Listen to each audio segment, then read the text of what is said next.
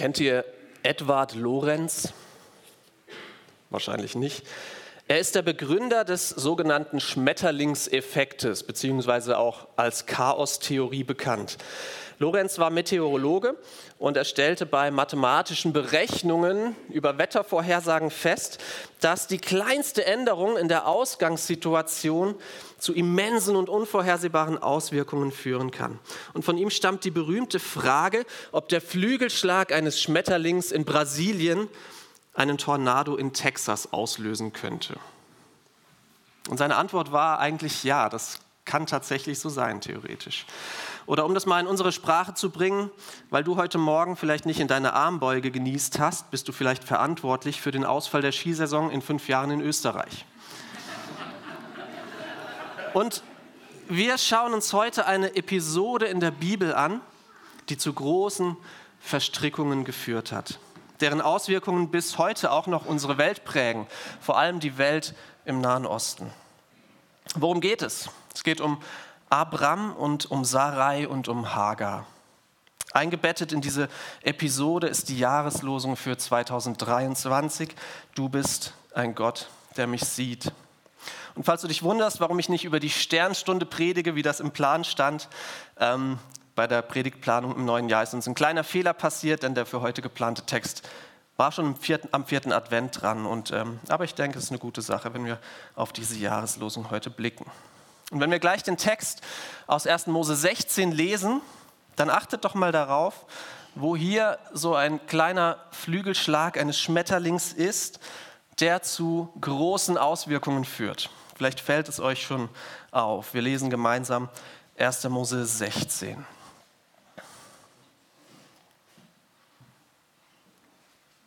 Ich kann nicht klicken.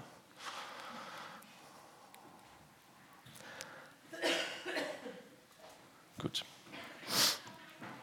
Sarai, Abrams Frau, gebar ihm kein Kind. Sie hatte aber eine ägyptische Magd, die hieß Hagar. Und Sarai sprach zu Abram, siehe, der Herr hat mich verschlossen, dass ich nicht gebären kann. Geh doch zu meiner Magd, ob ich vielleicht durch sie zu einem Sohn komme. Und Abram gehorchte der Stimme Sarais. Da nahm Sarai, Abrams Frau, ihre ägyptische Magd Hagar und gab sie Abram, ihrem Mann, zur Frau nachdem sie zehn Jahre im Lande Kanaan gewohnt hatten. Kannst du klicken, Michi? Und er ging zu Hagar, die ward schwanger. Als sie nun sah, dass sie schwanger war, achtete sie ihre Herrin gering. Da sprach Sarai zu Abraham, das Unrecht, das mir geschieht, komme über dich. Ich habe meine Magd dir in die Arme gegeben. Nun sie aber sieht, dass sie schwanger geworden ist, bin ich gering geachtet in ihren Augen der Herr sei Richter zwischen mir und dir. Abraham aber sprach zu Sarai, siehe, deine Magd ist unter deiner Gewalt, tu mit ihr, wie dir es gefällt. Als nun Sarai sie demütigen wollte, floh sie von ihr. Aber der Engel des Herrn fand sie bei einer Wasserquelle in der Wüste, nämlich bei der Quelle am Wege nach Schur. Der sprach zu ihr, Hagar, Sarais Magd, wo kommst du her und wo willst du hin? Sie sprach, ich bin von Sarai, meiner Herrin, geflohen. Und der Engel des Herrn sprach zu ihr, kehre wieder um zu deiner Herrin und demütige dich unter ihre Hand. Und der Engel des Herrn sprach zu ihr, ich will deine Nachkommen so mehren, dass sie der großen Menge wegen nicht gezählt werden können. Weiter sprach der Engel des Herrn zu ihr, siehe, du bist schwanger geworden und wirst einen Sohn gebären, dessen Namen sollst du Ismael nennen. Denn der Herr hat dein Elend erhört. Er wird ein wilder Mensch sein, seine Hand wider jedermann und jedermanns Hand wider ihn, und er wird wohnen all seinen Brüdern zum Trotz. Und sie nannte den Namen des Herrn, der mit ihr redete, Du bist ein Gott, der mich sieht. Denn sie sprach, Gewiss habe ich hier hinter dem Herr gesehen, der mich angesehen hat. Darum nannte man den Brunnen Brunnen des Lebendigen, der mich sieht. Er liegt zwischen Kadesh und Beret. Und Hagar gebar Abram einen Sohn, und Abram nannte den Sohn, den ihm Hagar gebar, Ismael. Und Abram war 86 Jahre alt, als ihm Hagar den Ismael gebar.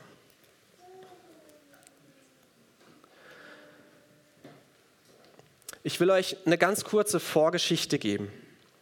Gott hatte vor ungefähr ja, über zehn Jahren vor diesem Ereignis hier zu Abraham gesagt, er soll seine alte Heimat verlassen und nach Kanaan gehen, wo Gott ihn zu einem großen Volk machen würde.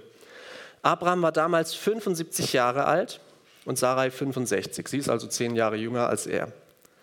In Kanaan kam es dann zu einer Hungersnot, sodass Abraham in Ägypten Zuflucht suchte. Die Ägypter fanden Sarai, Abrams Frau, so schön, dass der Pharao sie zu sich holen ließ. Dafür wurden Abram und Sarai mit Schafen, Rindern, Eseln, Knechten, Mägden, Eselinnen und Kamelen belohnt.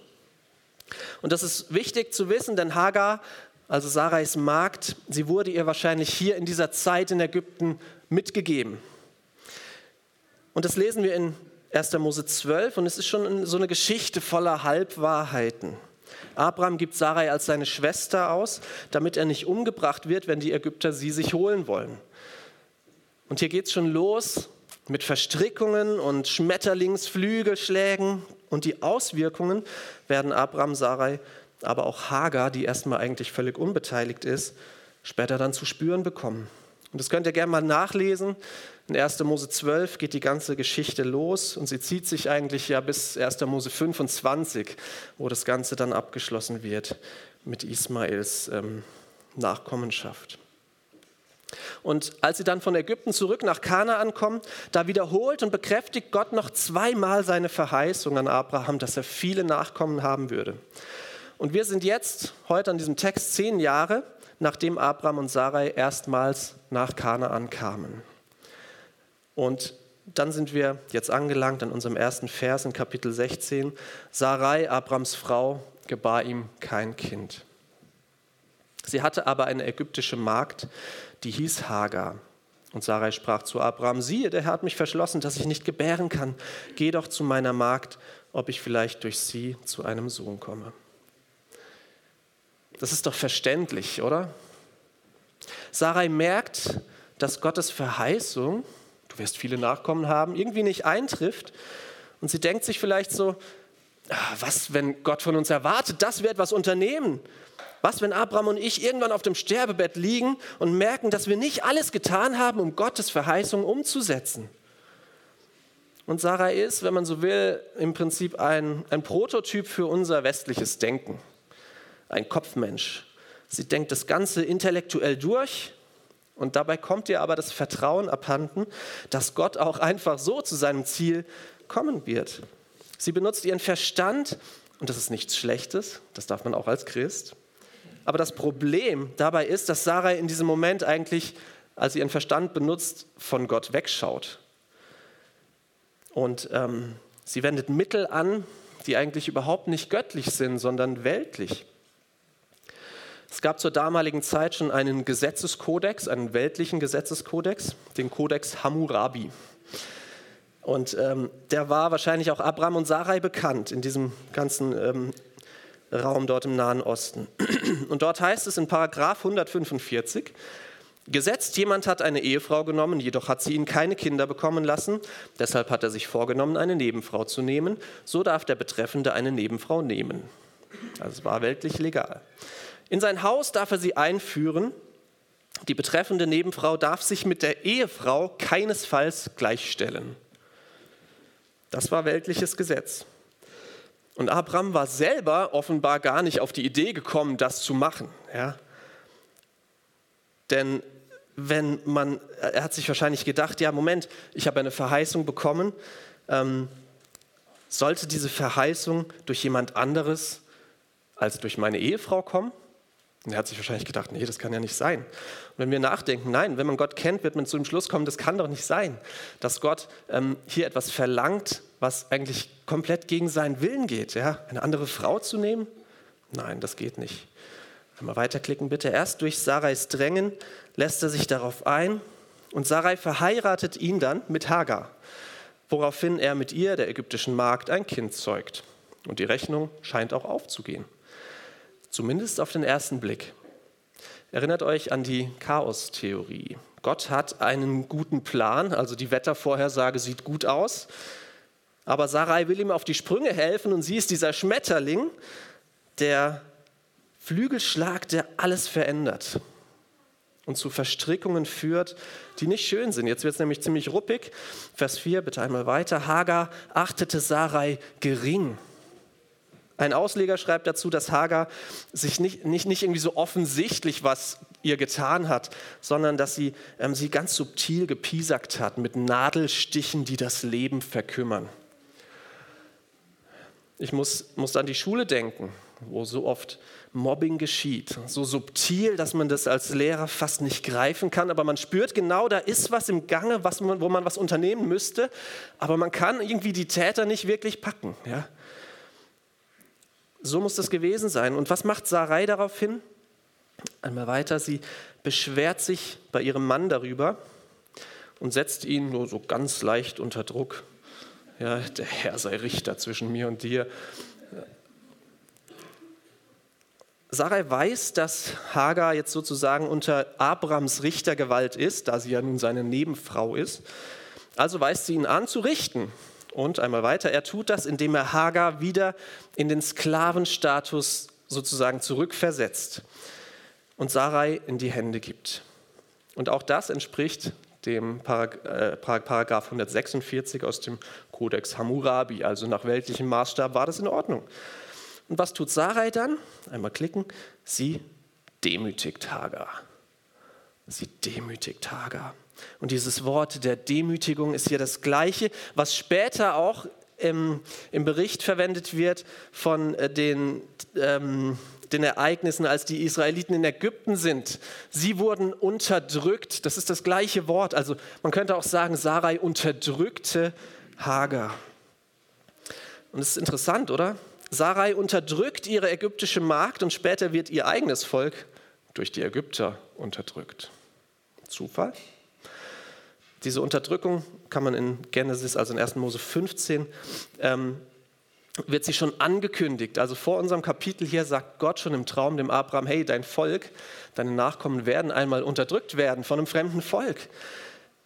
Und ich behaupte, das ist kein Zufall, denn noch bevor Abraham überhaupt irgendwelche Nachkommen hat und bevor diese ganzen Ereignisse hier mit Hagar und so weiter sind, verheißt ihm Gott schon, dass seine Nachkommen 400 Jahre von den Ägyptern unterdrückt werden. Und dann lässt er sich mit seiner ägyptischen Magd ein. Sarai unterdrückt diese Ägypterin und später erfüllt sich Gottes Prophezeiung. Und Abrams Nachkommen werden tatsächlich von den Ägyptern unterdrückt. Was sagt uns das über Gott? Er rechnet mit unserer Dummheit. Er hat es schon vorhergesagt. Er rechnet mit unserer Dummheit, mit unserer Sünde. Und das ist ein beruhigender Gedanke, denn wir können Gott nicht überraschen mit dem, was wir tun. Wir können Gott nicht überraschen. Hast du vielleicht jemals die Verzweiflung gespürt, dass du mal in Sünde gefallen bist, dich verstrickt hast in irgendwelchen ah, unguten Sachen und dann so gedacht hast, oh Gott, nein, was habe ich getan? Wo habe ich mich hier reingeritten? Gibt es überhaupt noch einen Morgen, eine Zukunft für mich? Habe ich jetzt mein Leben verwirkt? Ich kenne solche Gedanken. Aber schau, Gott wusste, dass es so kommen würde. Du überraschst Gott nicht. Stell dir mal vor, er sagt, einmal klicken bitte, hoppla. Damit habe ich jetzt nicht gerechnet. Wie hoffnungslos wäre das denn? Das wäre furchtbar. Zeit für ein kleines Zwischenfazit zu den drei beteiligten Personen. Einmal weiter, genau. Und nochmal weiter. Der Abram zuerst mal. Er ist irgendwie passiv in dem Ganzen hier und er hat dadurch mehrere Fehler begangen. Er hätte aktiv werden können, indem er Sarai zum Beispiel widerspricht und sie ermutigt, geduldig auf Gottes Verheißung zu warten. Na gut, jetzt ist es halt so gekommen, aber er hätte auch später noch Sachen richtig machen können. Er hätte zum Beispiel Sarai zurechtweisen können, dass sie die, äh, er hätte Hagar zurechtweisen können, dass sie sich nicht überheben darf über Sarai.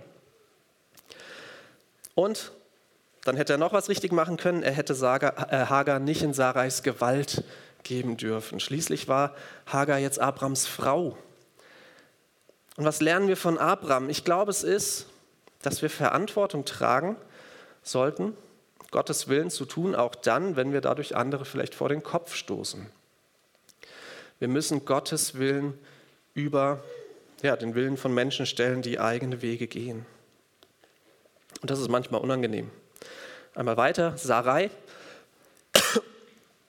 Sarai wirkt so auf eine negative Art und Weise forsch. Ja, sie durchdenkt Gottes Verheißung ebenso intellektuell, sie will ihm nachhelfen und als Hagar dann schwanger ist, fordert sie Abraham ziemlich schroff auf, doch was zu tun, als wäre es jetzt seine Idee gewesen. Und dann gibt sie Hagar ihre ganzen Mobbereien zurück. Was lernen wir von Sarai? Wir bringen uns in so viele Schwierigkeiten, wenn wir nachdenken, wie wir Gott nachhelfen können. Aber Gott braucht unsere Hilfe nicht. Mir fiel unser Trauspruch ein. Ähm, dort heißt es in Sprüche 3, Vers 5 und 6, verlass dich auf den Herrn von ganzem Herzen und verlass dich nicht auf deinen Verstand, sondern gedenke an ihn in allen deinen Wegen. So wird er dich recht führen. Und ich will die Geschichte mal kurz mit euch weiterdenken. Etwa 16 oder 17 Jahre später, mittlerweile hatte Sarai, die nun Sarah heißt, tatsächlich noch selbst einen Sohn geboren. Also Gott hat seine Verheißung erfüllt. Er heißt Isaak. Und als sie dann ja, die Entwöhnungsfeier von Isaak feiern, da ja, heißt es, der, der Ismael trieb seinen Mutwillen. Also er hat wahrscheinlich den Isaak geärgert. Und so ist er für die Lebensgemeinschaft dort nicht mehr tragbar. Er, er handelt letztlich an Isaak, seinem kleinen dreijährigen Halbbruder, so wie einst Hagar an Sarai gehandelt hatte. Er mobbt ihn, er macht sich über ihn lustig und Sarah sagt zu Abraham, der jetzt Abraham heißt, schick den weg, der soll nicht mit Isaak zusammen Erbe sein. Schick ihn weg. Und nach einer harten Auseinandersetzung zwischen Abraham und Sarah tut Abraham das auch und Hagar und Ismael werden in die Wüste geschickt. Nachdem Ismael dort fast verdurstet, rettet Gott ihn und er wohnt in der Wüste. Hagar sucht ihm eine ägyptische Frau und er wird zu einem großen Volk, das sich von Havila bis nach Schur und Assur erstreckt. Das ist ungefähr die gesamte arabische Halbinsel. Ein riesengroßes Gebiet. Und es heißt, dass Ismael sich mit seinen Nachkommen all seinen Brüdern vor die Nase setzte. So ein frecher Lümmel, ja, der alle zur Weißglut bringt, aber man kommt ihm nicht bei. Und so haben wir es ja vorhin in der Verheißung des Engels an Hagar gelesen. Er wird ein wilder Mensch sein, seine Hand wieder jedermann und jedermanns Hand wieder ihn. Und er wird wohnen allen seinen Brüdern zum Trotz. Und was hier bei Luther so mit wilder Mensch steht, eigentlich steht da Wildesel oder Zebra. Ja, so, ein, oh, so ein Tier, das man nicht zähmen kann. So einer ist er. Und wer sind denn die Nachkommen Ismaels? Es sind die Araber oder auch die Muslime. Sie berufen sich auf Ismael als ihren Stammvater. Und wir sehen ja seit über 70 Jahren, wie diese Verheißung Gottes über Ismael, ja, dieser allen zum Trotz zwischen Juden und Palästinensern Realität ist zum Beispiel. Oder jüngst bei der WM in Katar, die so politisch aufgeladen war, wo wir merken, dass da treff, trifft unsere Kultur auf eine Kultur, die so ganz anders ist und man kommt nicht auf einen Nenner. Man könnte sagen, der Streit zwischen Ismael und Isaak tobt bis heute, fast 4000 Jahre später. Kleiner Flügelschlag, große Auswirkungen. Und erinnern wir uns zurück, Ismael ist ja im übertragenen Sinne das Produkt des Unglaubens von Sarai. Und den krummen Weg zu gehen, wie Abraham und Sarai es taten, führt immer zu Schwierigkeiten. Was ist es in deinem Leben, das dich dazu bringt, den Weg des Glaubens zu verlassen und es selbst in die Hand zu nehmen? Und wozu führt das dann? Zu einem dicken, fetten Ismael an deiner Backe, der dich vielleicht eine lange, lange Zeit begleiten wird, vielleicht sogar bis zu deinem Tod. Das heißt nicht, dass du nicht in Jesus erlöst bist, aber es kann sein, dass dein Leben durch so einen Ismael überschattet ist. Durch selbst- oder fremdverschuldetes Leid, Unheil und Verstrickungen. Und Gott nimmt diesen Ismael nicht unbedingt zu unseren Lebzeiten wieder weg. Im Gegenteil, vielleicht wird dieser Ismael sogar immer größer als Mahnmal sozusagen, als Erinnerung, folge doch Gottes Wegen und nicht mein. Ich muss kurz Nase putzen, tut mir leid.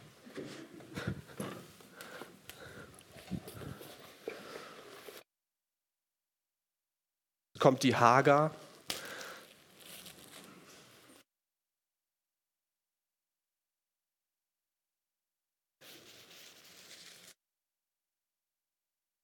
Die Hagar lässt erstmal alles so über sich ergehen. Sie lässt irgendwie alles mit sich machen, hat man das Gefühl. Es war sicher für sie auch ja, ganz gut, mal Abrams Nebenfrau zu werden, ein Aufstieg von der Sklavin zur Nebenfrau. Auf der anderen Seite muss man sich auch natürlich überlegen, das hat sie ja nicht freiwillig gemacht. Ja, Sarai und Abraham haben ja über sie verfügt sozusagen. Und sie musste dann ja, sich da mit einem 85-jährigen Mann einlassen, sie als relativ junge Frau. Ja, wir erfahren nichts darüber, wie sie das fand, ja, aber genau. Und in dieser Situation vergisst sie dann, Sarai den Respekt zu erweisen, der ihr nach wie vor gebührt, denn sie hätte sich ja laut diesem Kodex Hammurabi nicht über sie stellen dürfen. Und aufgrund der harten Unterdrückung flieht sie. Sie ist ein bisschen ein Spielball zwischen ähm, ja, den Parteien, wobei sie eigentlich trotzdem hätte weise handeln können in diesem Ganzen drinne. Was lernen wir von Hagar? Ich glaube, auch wenn wir ungewollt irgendwo reingeritten werden, ist das kein Freifahrschein, um zu sündigen. Beispiel, wir haben vor unserem Haus zwei Stellplätze. Der eine ist regelmäßig besetzt von irgendwem. Ähm, oft steht da ein teurer Sportwagen und da kommen mir schon mal so Gedanken. Ja, könnte ich doch einfach mal hier mit meinem Fahrradanhänger so aus Versehen ein bisschen zu nah an dem Sportwagen vorbei. Darf ich das? Darf ich das? Nein, natürlich darf ich das nicht machen. Denn gerade hier bietet sich mir doch eine wunderbare Möglichkeit, meine Feinde zu lieben. Und ungefähr so ging es vielleicht der Sarai. Ja, sie war ungewollt irgendwo reingeraten, hätte aber auch hier sich gegen die Sünde stellen müssen. Und wir gucken weiter, wie es weitergeht. Nächste Folie, danke. Hagar hat die Demütigungen Sarais nicht ausgehalten und sie zieht es vor, unter Lebensgefahr in die Wüste zu ziehen, anstatt bei Sarai zu bleiben. Und da ist sie jetzt. Da sitzt sie an einem Brunnen zerbrochen im Herzen, schwanger, ohne Vater des Kindes, eine Achterbahn der Emotionen hinter sich, von der Sklavin zur Ehefrau mit einer Aussicht darauf, die zu sein, die eine große Verheißung Gottes wahrmacht, aber auch irgendwie doch nur so halb, weil sie ist ja nicht die Ehefrau, die, also die Hauptfrau. Eine, die gesündigt hat an ihrer Herrin und dann selbst erlebt, wie es sich anfühlt, gedemütigt zu werden, als Spielball einer ungeduldigen Frau und eines passiven Mannes und vielleicht sogar als Spielball Gottes. Ins Ausgeschossen, ohne Ziel, alles umsonst. Geht es dir genauso? Geht es dir vielleicht genauso? Dann schau, was passierte. Nächste Folie. Aber der Engel des Herrn fand sie bei einer Wasserquelle in der Wüste nämlich bei der Quelle am Wege nach Schur. Wie konnte der Engel des Herrn Hagar finden? Indem er gesucht hat. Leidest du unter deiner Situation, unter unverschuldeten Umständen oder auch verschuldeten Umständen? Unter Rastlosigkeit hin und her gestoßen zwischen Erwartungen von Menschen, die du nicht erfüllen kannst? Zerbrochen unter der Last deiner eigenen Sünde, die alles nur noch viel schlimmer gemacht hat? unwürdig unter den Augen Gottes zu leben. Ich kann dir sagen, was Gott mit solchen Menschen macht. Er sucht sie. Wenn Jesus im Neuen Testament davon redet, dass er wie ein Hirte ist, der seine Herde zurücklässt, um sein verlorenes Schaf zu suchen, bis er es gefunden hat, dann können wir an dieser Geschichte hier bei Hagar sehen, dass Jesus sich nicht verändert hat. Warum sage ich das? Ich glaube, dass er es ist, der Hagar in der Wüste begegnet. Und er ist es auch, der vor 2000 Jahren Menschen suchte und fand. Und er ist auch heute noch der gute Hirte. Das lesen wir in Lukas 15 oder auch in Johannes 10. Jesus begegnet Hagar. Und ich finde es irgendwie so cool, wie er so belanglos zu fragen scheint. Nächste Folie. Hagar, Sarahs Magd, wo kommst du her? Wo willst du hin? Und Hagar beantwortet nur einen Teil der Frage, nämlich wo sie herkommt. Wo sie hin will, das weiß sie selber nicht so genau. Wie das weitergehen soll, keine Ahnung. Und ihre Antwort auf die erste Frage gibt ja auch nicht die ganze Wahrheit her. Ja? Warum sie überhaupt geflohen ist und wie es dazu kam, dass Sarai sie so gedemütigt hat, das sagt sie gar nicht. Aber Gott weiß es.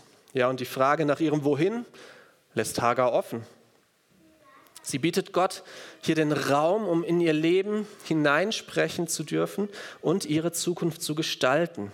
Und das klingt jetzt total schön. Und es ist auch schön, dass Hagar diese Einstellung hat, aber ähm, äh, es ist erstmal unangenehm, was Gott jetzt sagt. Er spricht sie jetzt dreimal an und die erste Ansprache ist ein Gebot und dann kommen noch zwei Verheißungen. Und das Gebot lautet in Vers 9, kehre wieder um zu deiner Herrin und demütige dich unter ihre Hand. Autsch, das tut weh. Merkt ihr, wie Gott hier bohrt?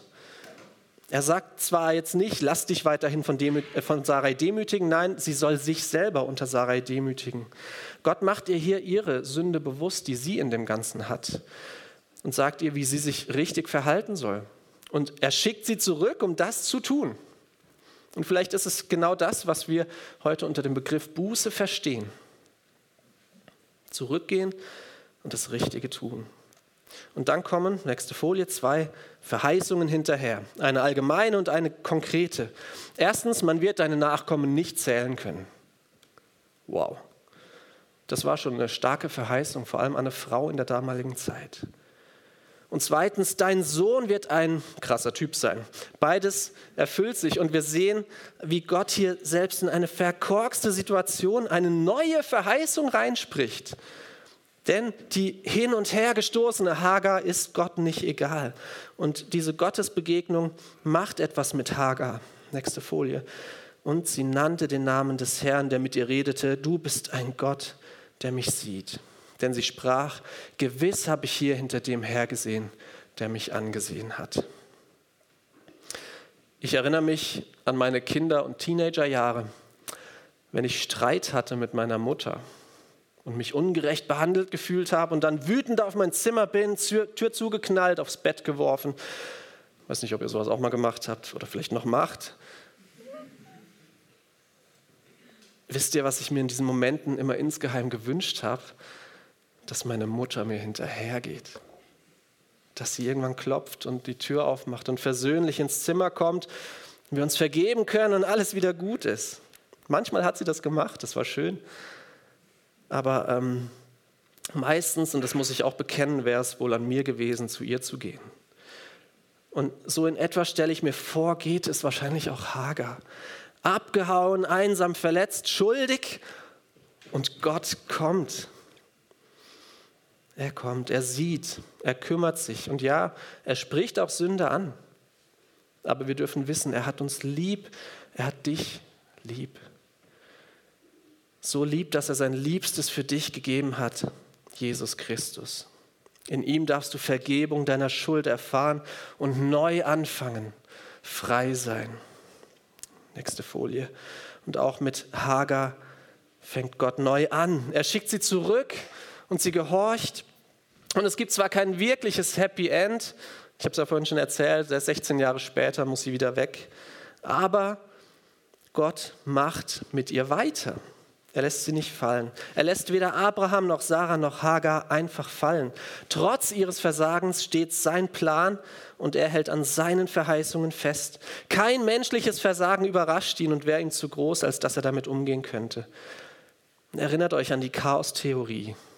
Für Gott sind unsere Eskapaden, ähm, unsere Flügelschläge kein Chaos, er hat alles im Blick und wenn wir durch unsere Verstrickungen auch immer wieder Chaos verursachen und Ismaels am Bein hängen haben, so hat Gott doch schon vor Erschaffung der Welt den ultimativen Absorber für die von uns ausgelösten Tornados bestimmt. Es ist Jesus Christus am Kreuz von Golgatha. Und er ist es, der dir nachgeht, dich sucht, dich findet und dich sieht. Amen.